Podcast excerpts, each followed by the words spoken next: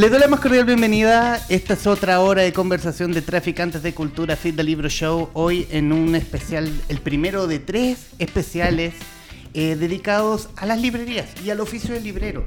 Y para este primer capítulo eh, tengo unos amigos, unos amigos donde y quiero aquí extenderme la historia misma.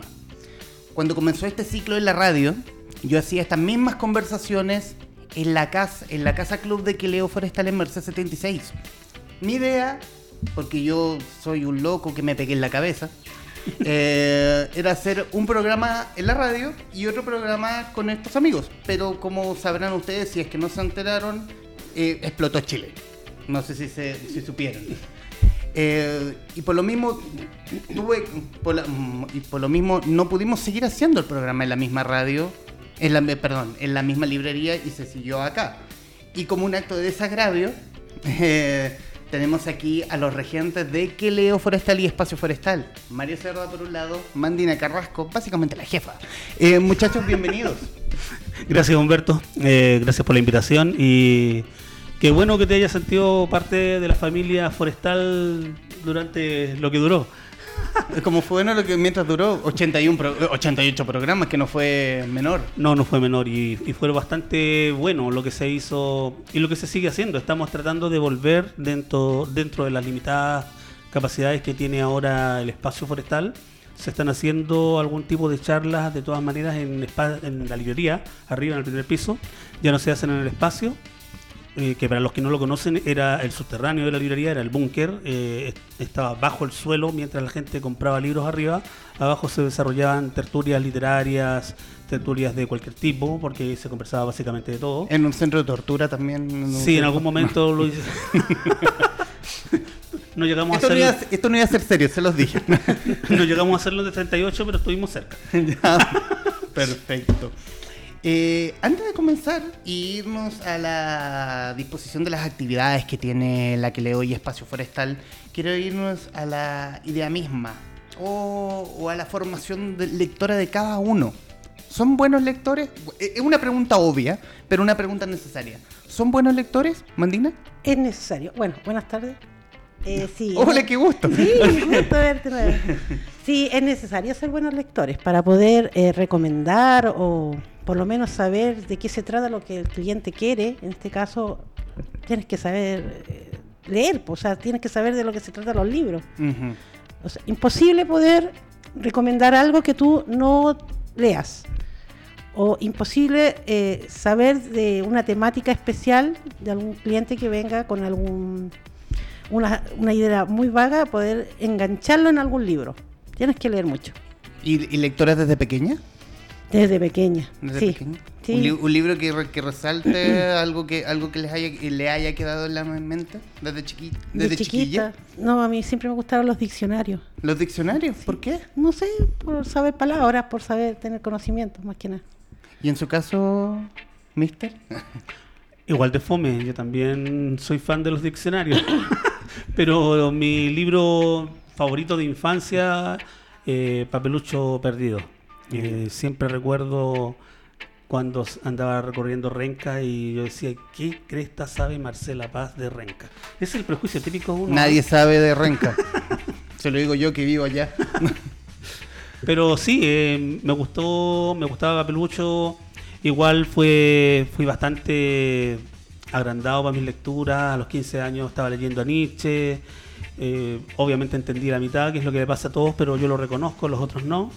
Y cuando uno lo vuelve a leer se da cuenta de qué era lo que leyó. Y ahí le llega el mazazo. Y la idea de la librería, o sea, hablo hablo de, de que usted como oficio o como profesión es electricista, técnico. Eh, se supone que soy electricista, pero, claro, pero no, de no pronto, sé ni cambiar la pero- polleta. Pero de pronto cae con una carrera de librero que tiene que llega desde eh, empleado en la Feria Chilena del Libro. Sí, claro, yo empecé por allá por el año 96. En océano. eh, como vendedor puerta a puerta de enciclopedias para Editorial Océano. Ahí estuve un año. Luego fui a. lo siguieron los diccionarios. Sí, pues, Sí, los diccionarios me han seguido toda tú- la vida. Toda la vida. Eh, y, y de verdad me encanta. Y después estuve siete años en la Feria Chilena del Libro. Exacto. Tres de ellos en huérfanos y que en aquella época era como la Feria Nacional del Libro en algún momento fue una buena librería. Había libreros que sabían, eh, tú podías entrar y te recomendaban, no era un lugar Empe- donde... Empezamos con la polémica al tiro. ¿no? Sí. No era- es que ahora es un lugar donde tú vas a, a comprar un libro y lo más probable es que lo tengan, Ya. pero nadie sabe qué cresta hay adentro. Eh, No, no es, no es el oficio del, oye, Claro, no hay librero. No, este libro está, ta, tiene esto, esto, esto. Es un vendedor nomás. Es un vendedor que podría lo más bien vender papas en el supermercado y lo, lo haría muy bien además. Pero no, no hay recomendadores de libros, son muy pocos. Yo conozco a un par de ellos. No estamos ninguneando al- a la entidad como per se. Pero Eh, sí. ¿no? Pero sí. pero quedan muy pocos. En, en general lo, lo- lo que nos denominamos libreros, que nos autodenominamos libreros, estamos en las librerías pequeñas, en las librerías de nicho, en las librerías de barrio y hacemos una pega que cuesta mucho, que cuesta mucho eh, trabajo hora, hora hombre, estar leyendo todo el tiempo, estar al día de lo que está pasando. Y la otra parte, que es la que nadie ve, que es la parte cultural. Uno tiene que manejar mucho acervo cultural en todas las artes habidas y por haber, porque la gente que va a las librerías de este tipo va a conversar. Ajá. No, yo no vendo libros, yo vendo historias, recomiendo historias, cuento historias. Y esas historias a alguien le hacen sentido y le dan ganas de comprar un libro que pudiera tener una historia parecida, que le hiciera sentir algo parecido. Y ahí es donde entra el, el otro, la otra parte del trabajo, que es la parte de la psicología, que por supuesto Martina la maneja mejor que yo. Yo soy medio fome para esa cosa, que es saber empatizar con el que viene y, mira, esto te podría hacer sentido a ti en determinadas circunstancias. Y del salto a que Leo Forestal pasó una temporada en la que Leo de Pedro de Valdivia. ¿Cómo Claro, fue? También fueron siete años. También fueron Sí, siete años. Yo si no trabajo 13 años, trabajo 7. Perfecto. En, en- en todos los lugares donde he estado. O sea, es, un- es un, es una- es un personaje muy estable. Sí, bastante. Ah, Sí, inestable emocionalmente, pero estable laboralmente. Me, me- me gusta el, el trabajo en equipo, me gusta estar con gente que me quiera tanto como yo a ellos y pasarlo bien. Yo creo que esto más que un trabajo es, como te decía al principio, es un oficio. El oficio del librero es eh, estar todo el día 24/7 preocupado de qué es lo que está pasando, eh, leyendo la mayor parte de- del tiempo que se pueda y el resto es hablar con la gente, como te decía, para tratar de que las- les encanten las ideas que uno leyó. Ujú. Como yo se la cuento, le, le podría hacer sentido también. ¿Y la idea de independizarse fue un riesgo? ¿Fue una locura? Y sobre todo, oye, si nos ponemos a vender libros, mira. No, eh, eh, eso fue la segunda parte. ¿Qué, lo- qué poni- qué nos poníamos? ¿Qué negocio poníamos? podíamos poner un negocio, vendamos libros, ¿qué? Era lo, era lo más obvio, si él tenía casi 15, 16 años de carrera en eso. Apro- aprovechar la experiencia. Claro. O sea, si poner un negocio no es tan fácil. Eh, Uno tiene que saber de lo que va. No voy a ponerte a vender, eh, no sé, por tornillos si nunca has puesto un tornillo. O sea, no, no, no, no, tiene sentido. No, yo creo que básicamente el, el, el hecho de, de- de arriesgarnos a poner un. fue cuando nos vimos en nuestro carnet. po. Teníamos más de cuarenta y tantos y resulta que a esa edad era difícil encontrar trabajo. Y no es que no tuviéramos trabajo, los dos trabajábamos, pero no estábamos felices en lo que estábamos haciendo. Ya. Yo trabajaba en, un, en retail por 12 años y él estaba trabajando en la que leo también por muchos años, pero ya, ya ah, nos faltaba algo, ¿no? nos faltaba, no sé, po, eh, entregar de, lo que nos habían entregado, dar- dar- dar- devolver un poco eso. Quienes están viendo la señal de Radio Touch TV y Mundo Películas en Facebook, eh, por en, en las pantallas están apareciendo imágenes de la librería pre-18 de octubre. Sí, Eh, sí, sí, de todas se nota maneras. en el cartel se nota inmediatamente y- que y- y vari- y varios de los adoquines aún están ahí. Sí, Sí, no, no, también. también. Perfecto. Eh, solamente decir, Benjamín Scott eh, nos está viendo y les manda mucho amor. Oh, Oh, el que el Benja es un amor en sí. Sí. Así, él es un dulce. Sí, Sí, se lo devolvemos sí, sí. con todo Con el cariño, cariño. un abrazo, besos y Y Gustavo Adolfo Reyes, eh, Ah. Don Espacio. Él, él es muy el importante. community este último- manager de Espacio Forestal. El- el do- don Espacio Forestal nos está viendo. Gustavo, saludos. Em, y ya en el establecimiento, la búsqueda del lugar. Eh, que un, fue un fu- fue un como un no sé un varios puntos una lista así como nos podíamos instalar en este este o este lugar y de pronto llegan a Mercedes 76 eh, al frente de la fuente alemana lo importante era el barrio. Nos gustaba el barrio, estuvimos viendo un par de- más de un par de locales por ahí cerca, eh, pero el tope era el, precio del arriendo. O sea, eso no, ahora debe estar por el suelo, pero en su momento fue un barrio Como el barrio. muy, muy caro. Y, y este se acomodaba primero por razones de ra- eh, el espacio. Siempre lo primordial para una librería es la cantidad de espacio que tú vas a dedicar a la librería y la cantidad de, de espacio que vas a poder dedicar a bodega. Y además estaba este sueño interno de convertirlo en un lugar de conversación. O sea, si, si se podía hacer dentro de la librería, mejor. Pero el- había un espacio abajo que inicialmente era de bodega y que siempre estuvo pensado eh, hacerlo como el- lugar donde se conversara. Eh, no había los medios y no había el tiempo para organizar todo eso. Afortunadamente nuestro hijo Gustavo se dio ese tiempo, se dieron las, las cosas para que él tuviera ese tiempo también y nos dedicó un año de su vida a crear el sitio web de espacioforestal.cl por donde hacemos ventas online y asociarlo en una idea magistral también de él, linkearlo como dicen ahora con Espacio Forestal, el sitio de eventos. Linkearlo, como dicen los jóvenes. Sí. Los, sí, los chicos esos que yo no entiendo. Y en la búsqueda de el estilo, porque muchas, porque muchas librerías, por lo menos del barrio, son no, más bien están enfocadas como, no sé, enfocadas fuertemente en música, enfocadas fuertemente en ah, filosofía. ¿Ustedes tenían en mente el estilo de la librería o se adaptaron al estilo del barrio? Quería, ¿Quieres saber? Sí, quiero tenía- saber. sí, sí. Quiero, quiero, quiero bueno, sa- Mario quiero venía saber. con unas ideas. Riamo- riámonos. No. Sí, riámonos, porque después risa, porque Mario venía con una idea eh, em, de, de- de su otra experiencia, que era hacerla muy eh, estilo. vimos el estilo de la gente, dijimos, no, va a ser un barrio para autoayuda, va a ser un barrio de poesía y cosas así. Ninguna de las dos cosas nos resultó. No, echamos- echaron darle el prejuicio. No, es que se No veía el sitio, la gente, no sé, po. dijimos podría ser, no, más que nada básicamente fue por la experiencia que tenía Mario. Él veía que en Providencia había eh, librerías vendían mucho autoayuda. Dijo, ¿por qué acá no van a vender autoayuda? Pues no, no vendíamos autoayuda. ¿Y qué es lo que más vende la librería? Chilenos, todo lo que es Autores chilenos. autores chilenos. ¿Entre independientes y, y transnacionales? Sí, Y se- que sea, siempre autores chilenos. Siempre autores chilenos. Es, es lejos nuestro, nuestro hit. Por eso también siempre hay mucho autor chileno yendo a visitar la librería, yendo de pasada, y se convirtió en una marca registrada el tener libros firmados por los autores, porque cada vez que pasan entre la foto, el saludo, la buena onda, eh, eh, ya, trabajemos un rato, por favor, me firman unos libros para la gente que va a venir después. Y así Ya se ha ido... Para que no te salga gratis, por favor. A todo esto se le agradece ahora públicamente, lo vamos a hacer, vamos a agradecerle a todos los autores que han ido a ayudarnos, a apoyarnos en estos momentos, en estos, en estos meses, hemos recibido mucho afecto y mucho cariño de parte de ellos.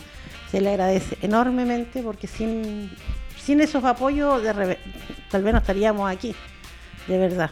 A propósito, ahí está el community manager de Espacio Fortal. Ahí está. Ahí Y, está. y- y el bullado Francisco Saavedra. También, También. también lo logramos llevar a hacer una firma ahí. Es que la idea es Y una que- olla. La idea es hacer de todo. De- de- La idea siempre, o sea, siempre era tener el mayor catálogo posible. Por mi experiencia en Feria Chilena era la librería debe tener un catálogo amplio, independiente de que lo vendas o no, debe tener el catálogo que tener amplio. un canto. Y, y el- y el- y le- la parte del, del- del libro específico va a ir de la mano con qué es lo que te pide la gente.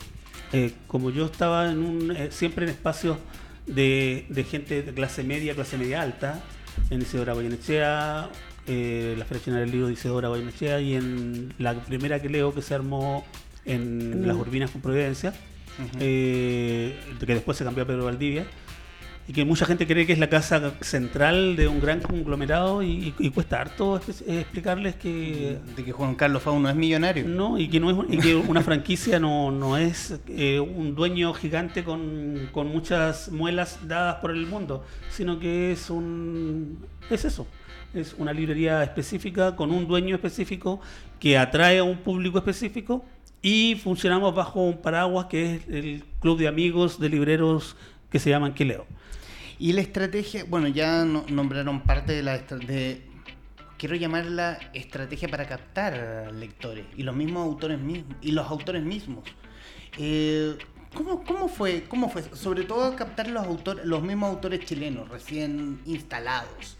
¿Cómo fue? Oye, ven a verme, no sé, o en las mismas redes sociales. La mayoría llegó solo. Ajá. Llegó solo porque yo los conocía de antes. Eh, es- esto de tener tantos años, favor. tantos, de- tantos años físicos eh, como tantos años de experiencia también, eh, hace que uno los haya conocido eh, a la mayoría cuando eran igual que uno. Nadie. y, y ahora que son famosos, eh, me van a saludar y bueno, aprovechemos de hacer algo. Eh, primero llegan, llegaron muchos de, de oídas a, a visitarme, a conocer el lugar, porque yo estuve un, un año sin Mandina, que Mandina lo dejó todo por mí y dejó su carrera en ascenso de, de la Y le damos las gracias porque Kelly aún está en pie. Gracias. no, a- y aprovechando de eso de que, bueno, la gente llega por mí, pero se aburren de mí fácilmente. A ti también te pasó. Y al final es ella la que se queda conversando con la gente. Si yo. No, sí, sí, yo siempre me aburro de usted. Sí, los aburro a todos. Va conmigo. Entonces ahora vienen a ver a la señora Bandina. La señora Mandina. Eh, hablemos de los, de los programas de entrevistas. Hablemos de los charlando en el forestal. ¿Cómo nace la idea del, del Eh, proyecto? charlando en el forestal eh, venía con la librería. Eh, la idea era, como te decía, siempre hacer conversaciones. Por la experiencia que yo había tenido a- en, en otras librerías. eh, en aquella época las firmas eran un autor con una silla, todavía siguen siendo así, ¿ah? la, la mayoría. Un autor con una silla en algún rincón, con un pendón con el título de su libro y, y, que se rasque con su propia y el que se arriesgue a acercarse, que lo haga y el resto pululan por ahí y ni, ni lo miran. De vez en cuando en alguna librería grande como la Chilena del Centro, por un micrófono salía una voz en off que decía, en este momento está firmando su libro el autor y listo. Y con eso estábamos. Y yo pensé que debería haber un momento en que ese autor, no solamente en una presentación, porque las presentaciones en aquella época además, tú eres muy joven, pero hubo un tiempo en que las presentaciones eran un- una cosa majestuosa, donde había un- una intelequia, digo, una persona muy erudita, que presentaba a un autor en, en estéreo y todo. Fomísimo. Era puta, muy fome. Para dormir. la- Y el autor terminaba eso se- y hacía una tremenda fila de gente firmando y se iba. Y eso sería todo. Y yo quería que la cosa fuera más distendida y como tú pudiste apreciar es casi chacota. Ujú. Nos, nos fuimos al chancho con, la- con lo distendido. Y, pero la gente lo pasa bien y los autores lo pasan bien. Descubrieron que también podían pasarlo bien. En el fondo es un estilo, un estilo que eh, no es docto, pero tampoco es tan liviano. No, es un nada. punto No, para es un punto medio donde es como nos reímos, aprendemos. Claro. y hablemos, y hablemos, bueno, justo pasó la foto anterior eh, que el primer presentador, bueno, tenemos a Emilio Ramón. Es que no me dejaste Santiago terminar, po. No, por favor. Emilio Ramón de Santiago Ande, Rosana Montalbán de Crónica Sonora y, el Y Carlos Carlos Reyes. Reyes. Carlos Reyes González. Exacto. Carlos Reyes González que se acercó el día 2 de la librería a conversar conmigo, a darme la bienvenida al barrio porque él vive en la El otra cuadra. Vecino. Es literalmente vecino. Y él también tenía, y cu- y cuando le, le comenté esto de, de- de hacer conversatorios que fueran menos formales, eh, le encantó la idea. Y él- como él tenía contactos, mm, y todavía los tiene muy, muy buenos en el, en el mundo del cómic, eh, los primeros invitados a, la- a las conversaciones de la librería, que las primeras charlas las hizo todas él, además, eran casi todos del mundo del cómic. De a poquitito fuimos abarcando más nichos, que es la literatura eh, de entretención, luego la alta literatura y lo que fuera. Ah, Tuvimos desde un tipo, que no me puedo acordar, que lamentablemente, un tipo son horribles, una persona Un que, caballero. que hacía música para obras de teatro. Y él fue a conversar y lo pasamos súper bien y, y aprendimos muchísimo. O sea, Pero era Es muy importante eso, ¿eh? en la charla se aprende bastante. Claro, pero era súper nicho. Claro, Claro, era como era difícil que fuera a ver a alguien y, y probablemente habían, pero 100 muy personas no llegaron. Claro. No, bueno. Pero, pero, pero hay público para todo. O sea, de repente te podría comentar que una de las anécdotas eh, más entretenidas de la librería Hoy me encanta la anécdota. es que una de las primeras charlas, si es que no fue la segunda o tercera, fue sobre vampiros. Con Patricio Alfonso. Eh, y Carlos Reyes conocía a Patricio Alfonso que yo reconozco hidalgamente hasta el día de hoy que yo no lo había escuchado nombrar en bueno, Patricio Alfonso es un vampiro. Ah, Patricio asumamos- Alfonso es una eminencia del mundo de la gente que entiende de vampiros. O sea, tú le hablas de un vampiro X y te dice, ah, pero ese salió en el libro de Annalise Grip, pero no el del 1872, sino que en el del 1900. Bueno, una eminencia. Es Fue, una así- eminencia. fue, fue en esa charla un sábado de junio probablemente, eh, donde yo conocí la que le Forestal. y atiborrada de De pe gente. a pa. No cabía un alfiler en una charla que nosotros su- suponíamos, La que gente- yo suponía que íbamos a estar solos y que íbamos a poder casi tomar café con el caballero. Como a la gente le gustan los vampiros. Fue el acabose. Carla Díaz Rivero nos manda saludos desde el Facebook Live. Dice saludos a Mario Mandina, que son bacanes, siempre han apoyado a Lee sin cesar. Sí. Saludos, Lee sin Carla. cesar, sí, también. Ah, perdón, hashtag Lee sin cesar. Ahí sí. Sí. Saludos, Carla, te amamos. Sí. Eh, ¿Y qué otra anécdota? Otra, qué, qué otra anécdota? ¿Qué otra sorpresa? Qué, um, qué otro momento los ha sorprendido en este ciclo de charlando? Eh, hablaba de Patricio Alfonso, una, una charla que pensaban que no iba a tener futuro y de pronto fue mucha gente. Muchísima gente. ¿Qué, otra anécdota pueden Ay, De las que se pueden contar, obviamente. Sí, por favor. No sé, para mí una anécdota fue cuando fue Pancho Saavedra. Porque Ay, tuvimos, ¿cómo fue eso? porque tuvimos que tener hasta guardia afuera. Era nuestra primera mega firma, porque no fue charla, fue firma. Eh, y y tu- tuvo que haber toda un- una preparación porque nuestra librería era pequeñita, nos asustaron que iban a venir mil personas.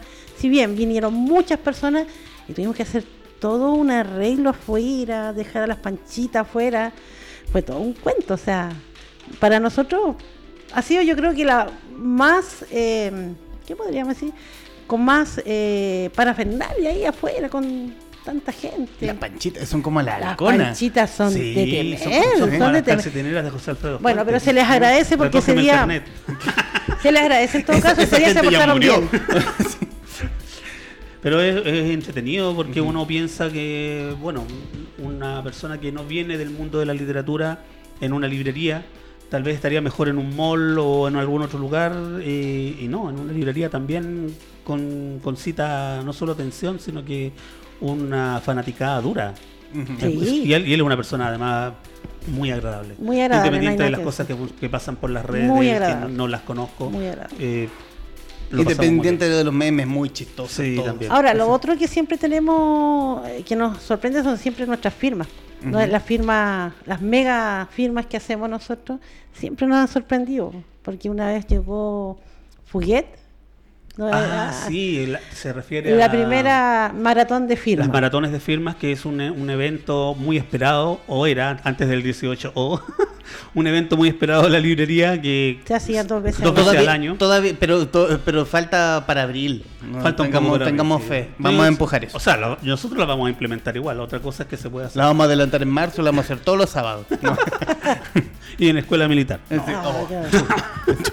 No, no, no. para que vaya gente. Ah, obvio. Porque nuestras maratones de firmas son muy concurridas. O sea, es una. Ahí, ahí también llegamos al, al zoom de, de la de la idea de hacer todo desordenado. En lugar de tener un autor, tenemos cuatro autores a la misma hora y de temáticas distintas. Así Ah, como que, que entreténganse ustedes mientras llega la gente nomás. Eh, sí, Porque la gente llega, pues la gente llega por, por el morbo de, ah, va- a estar esta persona junto con esta otra. Y los autores se conocen entre ellos, que es uno de, de los buenos puntos, de los puntos altos de, de haberlo hecho, que autores que no se conocían ahora son amigos gracias a eso. claro. Eso también nos sí. va a servir para el futuro, ¿viste? Vamos sembrando. Todo esto está calculado. ¿Ya ha habido tensión en esos mismos encuentros? No vamos, ¿para qué vamos a dar nombre? No, No, para nunca, nada. No, jamás, han- se han producido cosas de todo lo contrario. O sea, es, eh, la, la anécdota genial de esto, que ojalá que, que no esté escuchando este programa Mala Imagen, pero en alguna oportunidad y por algún motivo quedó Mala Imagen, eh, o sea, quedaron dos eh, escritores de cómics, me encanta, ahora ya aprendí a decirles escritores, antes los miraban menos. Gente, Estos cabros que hacen mono. gente- gente Exacto, sí, eh, que sí. hace lenguaje visual. y dos escritores de otro estilo, los cuatro en un mismo horario. Y en el mesón de Mala Imagen estaba Mala Imagen y Félix Vega. Y yo pensé lo mismo que me estabas preguntando, que se, que se habían llevado mal, porque de repente Mala Imagen se para, se acerca a mí y me dice, weón, me cagaste. Oh, ¿para ¿qué hice mal? Este, esto se lleva mal y yo no sabía. Y dice, pero ¿cómo me puedes poner al lado de Félix Vega? Mira lo que está haciendo. Y Félix Vega estaba dibujando en Juan Buscamares una ballena majestuosa, un óleo, una cosa... Por decir, claro, decir Rembrandt. Félix, Ve- Félix Vega te hace un óleo en 15 minutos, no te firma, no, nada. No, él hace sus Y, decía- y yo estoy a- y yo te hago este mamarracho acá y me pasa una bachelet con su banda. y me dice, ¿qué esta wea al lado de esto, pues hermano? hermano. y no, hermano. E- Era es- el, el humor genial de Imagen, no, no, se lo agradecemos. Es otro vecino que se ha hecho muy amigo nuestro y que le tenemos una silla reservada porque va muy seguido. ¿Y cómo, y cómo ha sido el proyecto de hacer crecer Espacio Forestal? Por ejemplo, eh, fueron el proyecto de los premios Forestal. Sí, que ¿Cómo este fue? año se vieron lamentablemente afectados por el tema del estallido. Que todavía tenemos los ganadores, pero no podemos entregar los premios. No podemos hacer la ceremonia. No hecho. podemos hacer la ceremonia. Pero se verá más adelante y va a ser apos- bueno, vamos a poder eh, premiarlos a los chiquillos y entregarles. Sí, los premios forestal fue una idea que también surgió de, de este muchachito joven que teníamos nosotros el año pasado. De Don Espacio. Don Espacio, dijo, ¿por qué no hacemos algo? ¿Por qué si usted los reconoce, la gente los sigue? ¿Por qué no le démosle un- de una forma eh, las gracias a los autores, pero a través de votación popular? Que eso quede súper claro. Nosotros no elegimos así a, a dedo al ganador. Los- lo- lo- son sus seguidores, la gente que les gusta su, sus lecturas, es la que vota por ellos. Siempre es un mes más o menos de votaciones. Y lo que sí hacemos es un consenso con todos nuestros amigos, los colaboradores más cercanos, que incluso has estado Incluyéndote tú, a ti. incluyéndote a ti, Uy, en donde hemos hacemos hecho, lo que podemos, pero- claro, donde pedimos entre todos, le pedimos la ayuda de que nos den nombres y de los que surjan con mayor eh, votación de parte de estos colaboradores son los que van a la A la quina. a la quina. Ujú. Eh, Espacio Forestal eh, nos ha ayudado a- harto en ese sentido. eh, que, que, que, que se entreguen estos premios creo que ha sido bastante importante porque es un reconocimiento al, al autor chileno, a, ese, a esos chiquillos que a veces, o chiquillas, algunas no tan jóvenes, pero otros sí, eh, que se sientan felices de que sus seguidores se plasma en, un, en un- un pequeño objeto, ¿cachai? El cariño de la gente. Y se- ellos eh, nos han preguntado cuando vamos a hacer las premiaciones, ya le dijimos que vamos a tener que ver qué pasa primero con, con todo lo que se viene de aquí a abril y ahí vamos a, a dar fechas. Estamos con Mandina Carrasco y Mario Cerda, libreros de Queleo Forestal y Espacio Forestal. ¿Cómo es la relación con, lo- con las editoriales? Bueno. Aquí me toca a mí porque en realidad la, la Es la que lleva- lleva la la lleva platas. las platas, pues, así que sí, bien, yo creo que no, no tengo grandes problemas. No, no nos tenemos problemas en realidad porque todo se conversa. Yo creo que básicamente para poder tener una muy buena relación con las editoriales es eso. Si uno tiene problemas es ir a donde ellos y decirles, sabes que tengo este problema, veamos cómo lo solucionamos. Bueno, a raíz de este, del estallido social, eh, nosotros nos vimos bastante eh, como con muchos apuros económicos. Los dos primeros meses, o sea, no- octubre y noviembre, fueron meses demasiado malos para, yo creo que para cualquier negocio, y más de los del sector del barrio donde estamos nosotros. Pero ellos mismos se acercaron a, a- tendernos la mano y eso se agradece. Y eso tal vez es por la relación que tenemos con ellos desde un principio, de frente y, y honestamente. No ha sido la primera vez que hemos tenido problemas eh, y todas las veces que, que hemos tenido, hemos dado, como te digo, eh, la cara ante, ante nuestros proveedores y decirles, ¿sabes que tenemos este problema? ¿Cómo podemos solucionarlo? Pero ha sido muy difícil remarla el negocio entre el pre y post 18 de octubre. Es que el año ya venía Ya malo. venía complicado, venía muy Ah, no, complicado. no es como es gente que le echó la culpa al estallido. No, para No, nada, nada. para nada. No, el, el 2019 fue un año malo. Partió malo, de hecho, la, la Navidad anterior no había sido como las Navidades de otros años. Eh, no existió prácticamente Día del Libro, que también es otro hito de En venta. abril, sí. No existió Día de la Madre, que es, contrariamente a lo que mucha gente piensa, es el día que más libros se venden en Chile, porque las mujeres son las que más compran, las que más leen. Y el Día de la Madre fue un día bueno y eso. Y eso. Y el Día del Padre pasó como todos los padres, sin pena ni gloria. Fue, fue muy triste en realidad ver eso, esa realidad que nosotros veníamos diciendo día a día. Eh, el año no está bien, el año está complicado. Eh, no, pero viene junio, no. Siempre con la esperanza que el mes que sigue va a ser mejor. Puede y justamente bueno. fue- pasó eso. Pasó septiembre, que fue un mes muy complicado porque teníamos un mes completo de feriado. Una semana. Una semana, una semana completa de feriados, donde generalmente el comercio nuestro cierra. Y llega octubre, primera semana de octubre. Al caballero se le ocurrió enfermarse. Pero sí, no- nos enteramos. Eh, Baradí le mandó salud en el primer capítulo de este programa. Sí. Casi se nos muere este cabrón. Claro. Segunda semana se nos inunda el local por la rotura de la matriz en Providencia. A todo esto le mandamos un saludo a Aguas, Andinas. que todavía no, nos- no responde. No responde. y, En su Tercera- y en su cabeza, Dios, mátame. y en la tercera semana, estallido social. Ah, o sea, ustedes pueden apreciar de que en el mes que nosotros pensábamos que iba a empezar a mejorar, no pasó. Y además estaba así, pero además estaba hay que hacer el, el hincapié de que estaba haciendo un mes bueno. Sí, Estaba, eh, a, sea, a- pesar de todo eso, Iba remando bien. Claro. estaba muy bien, eh, Ajá. muy bien aspectado, con muy, muy buena entrada, con mu- mucha gente, con mucha compra. es decir, Se estaba como hubo una pequeña reactivación hasta el 15. Claro. Hasta que hizo pum. Y el 16 empezó a bajar, el 17 nos enteramos de las cosas que estaban sucediendo en el ambiente, el 18 fue aquello, y desde el 19 en adelante nunca más se supo de octubre. Vivimos, nosotros vivimos en un octubre, eh, en un 18 de octubre eterno. ¿no? En 104 de octubre. Estamos haciendo eh, cuatro de exactamente, octubre. estábamos La zona cero, ahí Plaza Dignidad, Plaza Italia, Plaza Baquedano y los alrededores, porque hay mucha gente que es que reclama por la plaza, eh, no es la plaza.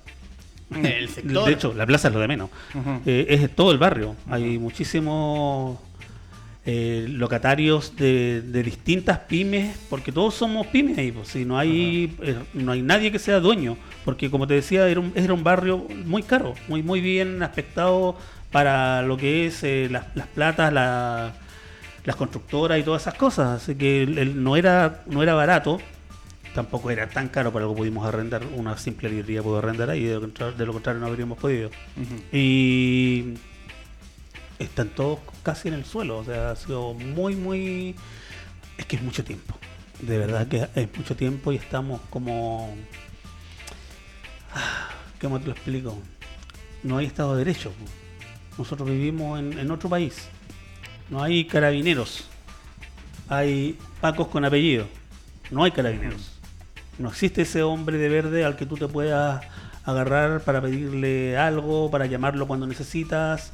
No, no va. Solamente va el hombre de verde oscuro con el palo a pegarle a alguien. No hay casi veredas en el barrio. eh, no hay luz en las calles.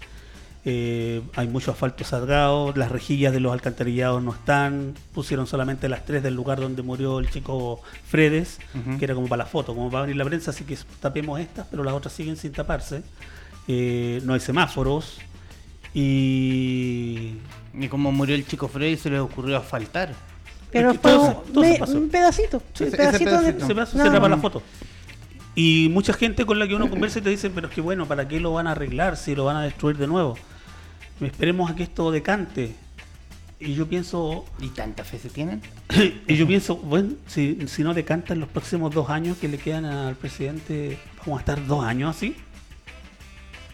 Hay que cambiar el switch. No puede ser que la gente siga pensando o avalando de alguna forma la ineficacia del, del Estado, de la municipalidad y de la entidad que sea asociada a cada una de las faltas que hay en el barrio. No lo podemos seguir eh, tratando de justificar con eso de que lo van a romper de nuevo.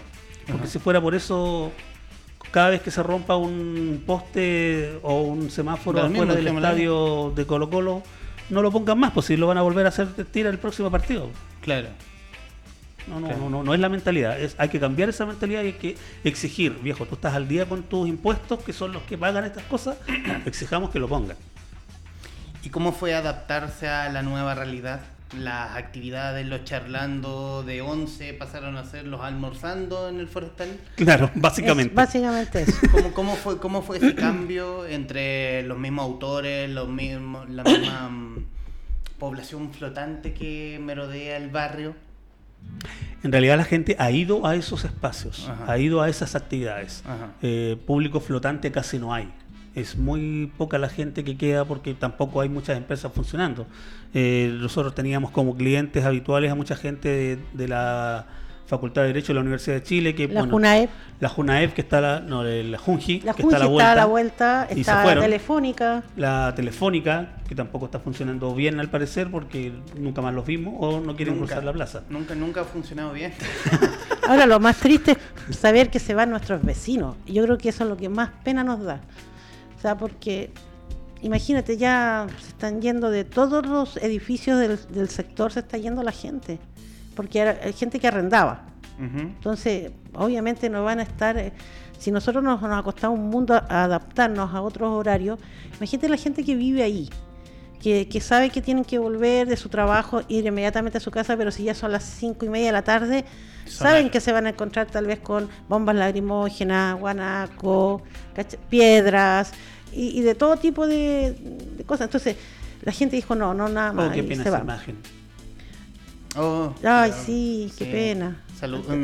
Fue, fue, qué. un, fue un encuentro hace algunos meses con los autores de una historia de la tradición en Chile. Sí. Y hace algún y hace ya se ¿Mes? cumplido dos meses Dos de la meses. muerte de una de las autoras, Paulina Fernández. Sí. Eh, saludos y mi respeto saludo. a su familia. Sí. Se nos coló la imagen por si acaso les produce algún malestar. Eh, no la habríamos puesto, pero.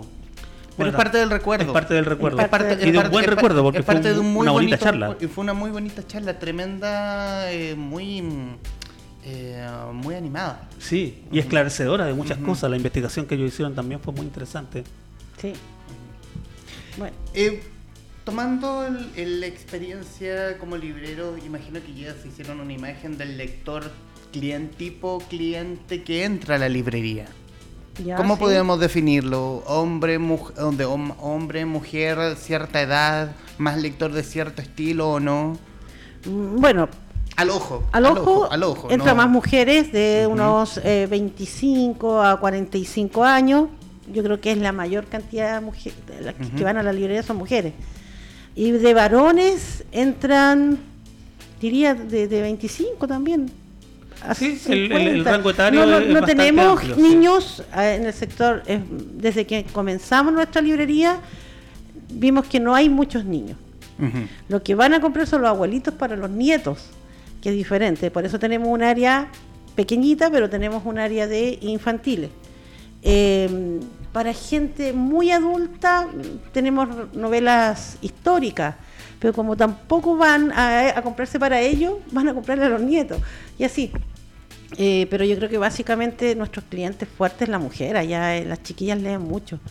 Es una mujer eh, joven. Que trabaja en oficina. Que, claro, empoderada. Empoderada. Culta. normalmente con estudios superiores.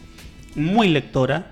Sí. Y, y muy lectora en el más amplio sentido de la palabra, porque pueden leer desde una novela de ficción liviana hasta un premio Nobel recién traducido sin ningún problema. Es un público con el que da gusto hablar además, porque son normalmente gente conversadora, que es lo que nos gusta a nosotros, como ya pudiste apreciar. Sí, en Y- efecto. Por eso los invité. Y eso, Y eso sí.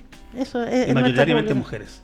Perfecto, perfecto. Quiero, mire, la primera, la primera parte de esta pauta, para que nos están viendo, fue con más o menos eh, filtrada para nuestros invitados, pero es la segunda parte no. Sin filtro. Sí, no, claro, sin filtro. Harto, eh, claro, tengo hartos chistes de la cintura para abajo. No. No. Em, tengo unas preguntas, pero unas preguntas de corte rápido, ¿sí? No, no, hay que darle mucho, no hay que darle mucha vuelta ni nada por el estilo. Y tampoco son muy complicadas, espero. A mis ojos no.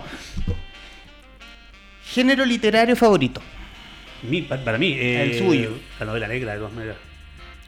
Compartimos en eso, novela policial y negra. Escritor internacional favorito. Eh, Elena Ferrante. ¿Por qué? amo. Me encanta su forma de descripción, eh, cómo maneja el lenguaje. Es una escritora italiana Sí. y eh, la recomiendo 100%. No necesita ser un, un erudito en literatura para entender lo que ella quiere expresar. Exquisita en el lenguaje. Internacional favorito. Emanuel Carrer. ¿Por qué? Eh, porque es el único que me logró sacar de mi regla de los cuatro. Durante mucho tiempo leía la li- li- bibliografía completa de un autor eh, en mi juventud.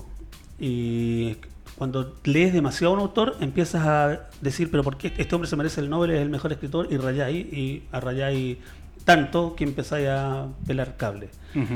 Entonces decidí en un momento, ya no voy a leer la bibliografía completa de nadie, ma- como máximo cuatro libros de un autor para conocerlo, para conocerlo en, en profundidad, en distintas épocas, distintos estilos. Pero con cuatro libros estamos. Y así había vivido 10 años feliz hasta que conocí a Manuel Carrer y me hizo leerlo completo de nuevo. Es un tipo que maneja un, lenguaje exquisito, que nunca sabes, a propósito por supuesto, nunca sabes si lo que te está contando es cierto o no.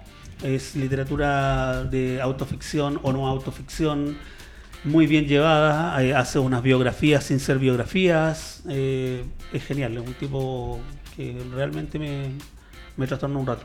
Armando Roselot les manda saludos a través de la fanpage. Ah, que debe haber visto su foto, hace Sí. poco salió Armando. Pasó, ah, hubo, hubo un pequeño paneo en las imágenes. Saludos Armando. Escritor nacional favorito. Escritor nacional favorito. Como lector. eh, no tengo, por lo menos no vivo, porque No, no, no estoy hablando de vivo o no. eh, Abanico. pucha, eh, ah, donoso, ¿Por qué? Eh, porque básicamente por cosas del, del liceo eh, leí mucha obra de él y después cuando ya estaba empecé a trabajar en esto eh, leí muchos libros más, podríamos decir que los leí casi todos y me gusta su prosa. Sé que él tiene harto gente que no la quiere, ¿ah? Eh, me he enterado en la librería, yo no tenía idea, que había anticuerpos con, con respecto a la obra de Donoso. Pero a mí me encanta, me gusta cómo, cómo te lleva, me gusta su posición frente al- a la vida y la sociedad que también está plasmada dentro de su literatura muy intrincada entre medio de, de- de esas historias que parecen como muy normales, muy para películas, como Coronación, ¿no? estos gallos que están en estos viejitos que viven ahí la cosa. Pero hay detrás de eso hay unas segundas, unas terceras y unas cuartas lecturas que las hace uno. Y como yo soy el que le busca la quinta pata al gato, se las encuentro. Perfecto. Y eso me encanta. Nacional favorito. Aquí me van a comer porque yo soy fanática de la Isabel Allende. Fanática de Isabel Allende. No yo creo que es por sus diversos estilos de lectura. O sea, yo puedo leer una novela, no- una novela histórica de ella, pero que también hay unas que son más personales. Hay unas que son de ficción. Entonces tengo tanta gama de, de- de literatura en, en lo que ella escribe que, que uno va afinando ahí el ojo. Yo sé que no, no es del gusto de todo el mundo, pero a mí me encanta ella. Me encanta porque se ha ido reencontrando. Es, es como que Se reinventa. sí, reinventa, claro, según la edad. Y eso es lo más lindo que me ha tocado ahora. Eh, por ejemplo, cuando se hizo ahora el amante japonés, me, exquis- me voló la... Y después con Más allá del invierno.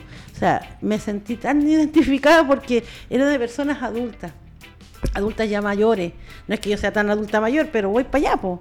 Entonces yo decía, cómo ella ha logrado poder identificarse en su literatura a través de los años. O sea, no está escribiendo cosas de cabros chicos, está escribiendo cosas de ella, madura, que, que falta de repente, ¿ah? falta de que la gente eh, se identifique con eso. O sea, El libro que más le ha gustado y que le recomendaría a la gente que, le está viendo en este momento.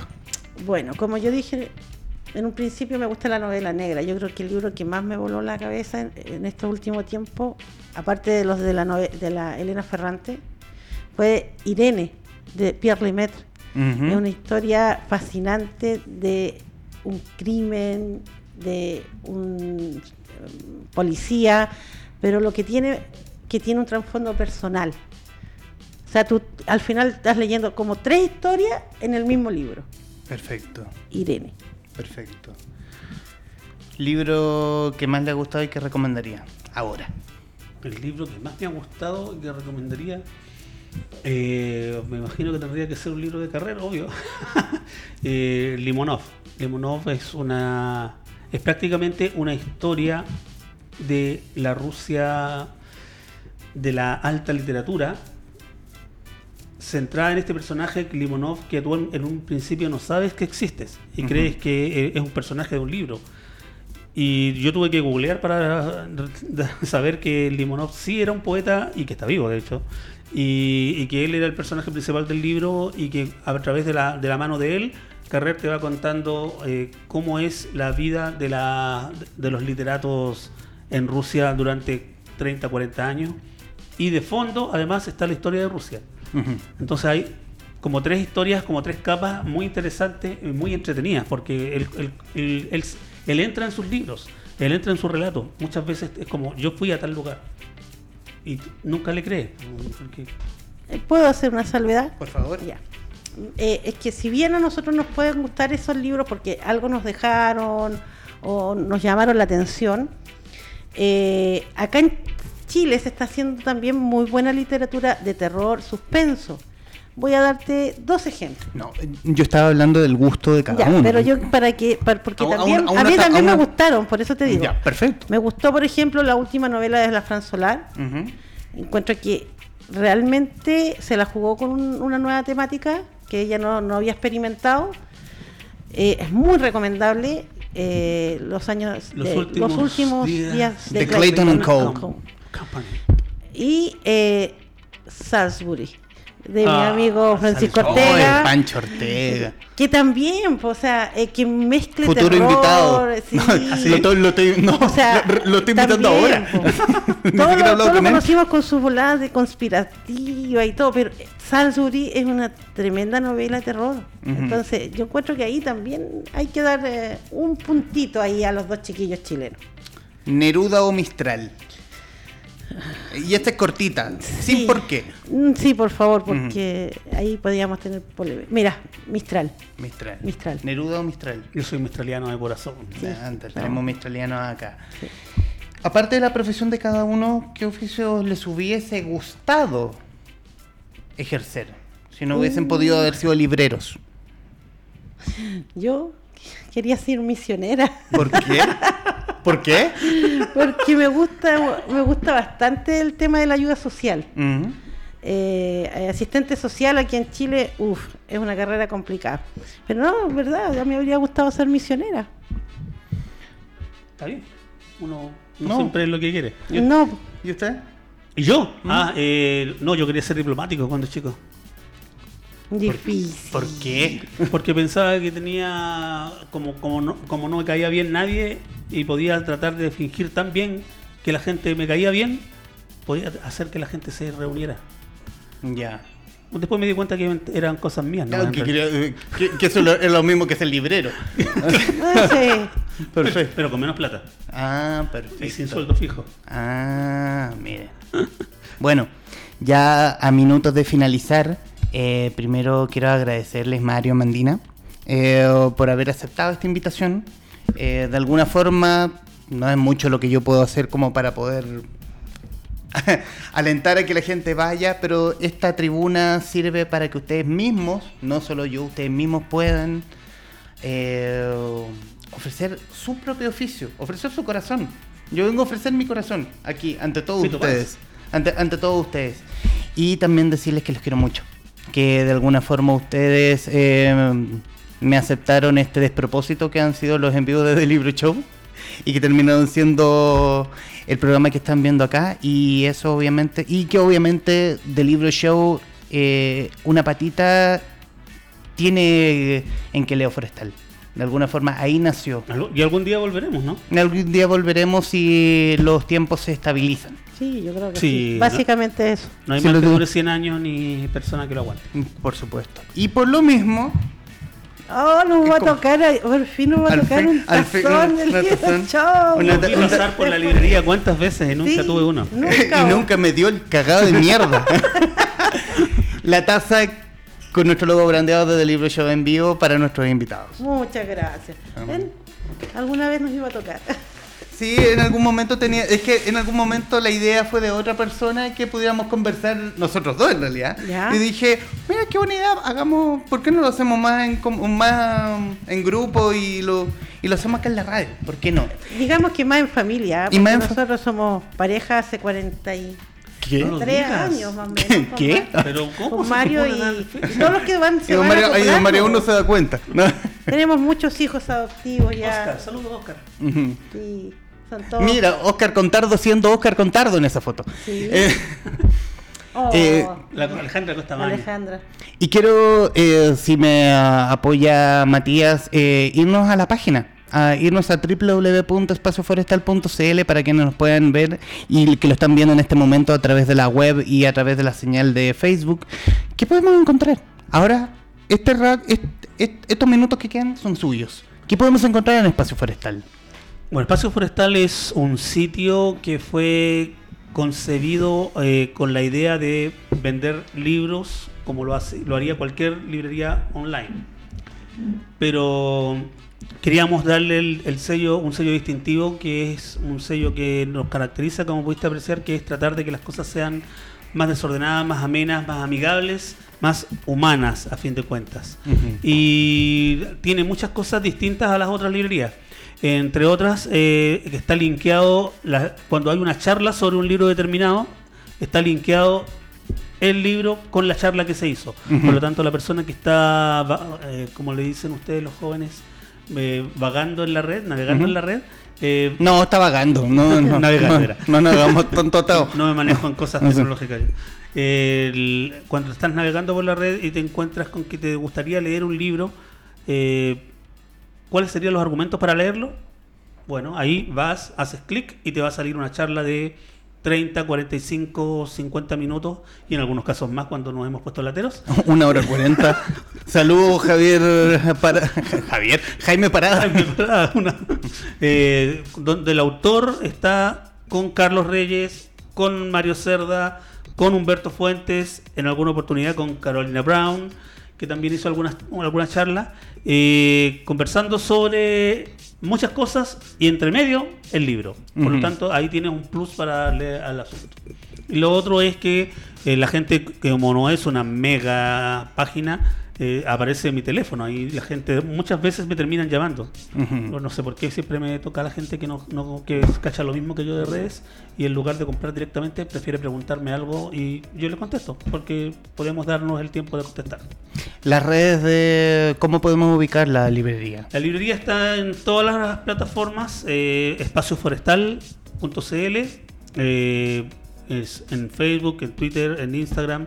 Tenemos una, un canal de YouTube que también es espa- eh, todo ese espacio forestal. No, lo que- es No, es charlando que- en el forestal. No, no, no, ese es que Leo leo Forestal. forestal. Charlando en el forestal es la página de YouTube. No, es que Leo Forestal. Viste, yo dije que íbamos a pelear. Es que el usuario se llama que leo. Por Claro. eso. Sí. No, eh, a eso íbamos. Eso de no manejarnos en redes. Exacto. Bueno, pero en todo caso siempre nos van a encontrar por eh, Queleo Forestal o Espacio Forestal. Están viendo Espacio. Forestal en el sitio en Instagram. Sí. En la imagen. Claro, ese es el, el Instagram de Espacio Y el, Forestal. nega- y el negado de la tecnología. ¿Dónde queda la librería? ¿Cómo? Y ¿Dónde el, y, el, queda? y el negado para la, la tecnología. El Si que tiene ir. ir a pata. Ah, Merced 76, Santiago Centro. Ya no podemos dar como referencia que bajen en el Metro Baquedano. Metro Baquedano, pero sí estamos a una cuadra más o menos de Universidad Católica. Pero del está cerca del fenecido, de la fenecida estación Baquedano. Sí, estamos Sí. a media Estamos frente, cuadra al fre- frente a frente a la pileta de la Fuente Alemana. Ujú, por Parque Forestal. Por el Parque Forestal, en el antiguo Telepizza, caminando a media cuadra. Perfecto, En las plenas zonas centro. perfecto. Mandina Carrasco, Mario Cerda, muchísimas gracias por esta casi hora de conversación. No, gracias a ti por Gracias a invitarme. ti por invitarme. A quienes nos están viendo, si quieren volver a ver este programa, eh, va a estar ya va, está íntegro en el sitio, en el canal de YouTube de Radio Touch TV o en modo podcast a través de Spotify. Por mi parte, nos vemos la próxima.